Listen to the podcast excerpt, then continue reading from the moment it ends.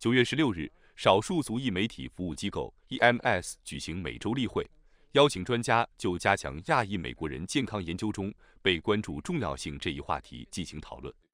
与会专家指出，亚裔和太平洋裔美国人是美国增长最快的族群，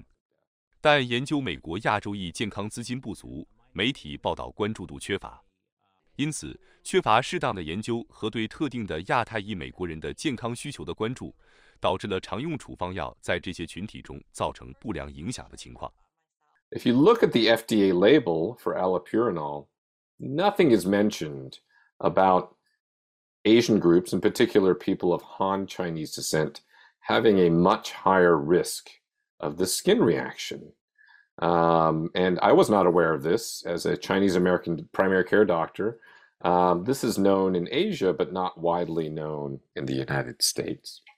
会议指出，在亚太裔美国人健康研究中存在两大问题：一是研究资金不足，第二就是媒体对亚太裔美国人健康研究报道缺乏。这就导致了社会层面和亚太裔美国人对自身健康研究关注度严重不足。缺乏亚洲人自愿参与医学研究，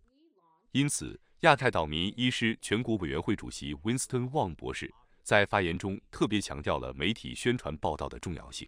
Media, and I think very much so, this particular group representing ethnic media plays a very key role in terms of not just identifying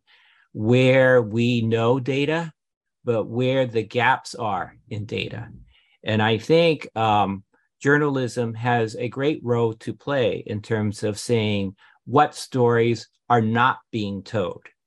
Because frankly, the question of disaggregation of data relative to Asian Americans is continuing a narrative that says that Asian Americans do not count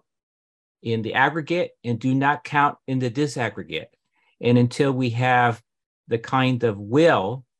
与会专家表示，为了帮助消除这种接触和护理方面的差异，强烈建议亚洲人参与志愿医学研究。 如果没有大量的研究样本，就无法进行研究，这将对亚太裔族群健康产生长期深远的影响。有意愿参加研究的亚裔人士可登录 CARE 网站报名，并提供英语、普通话、韩语、越南语的资源。全美电视台记者洛杉矶采访报道。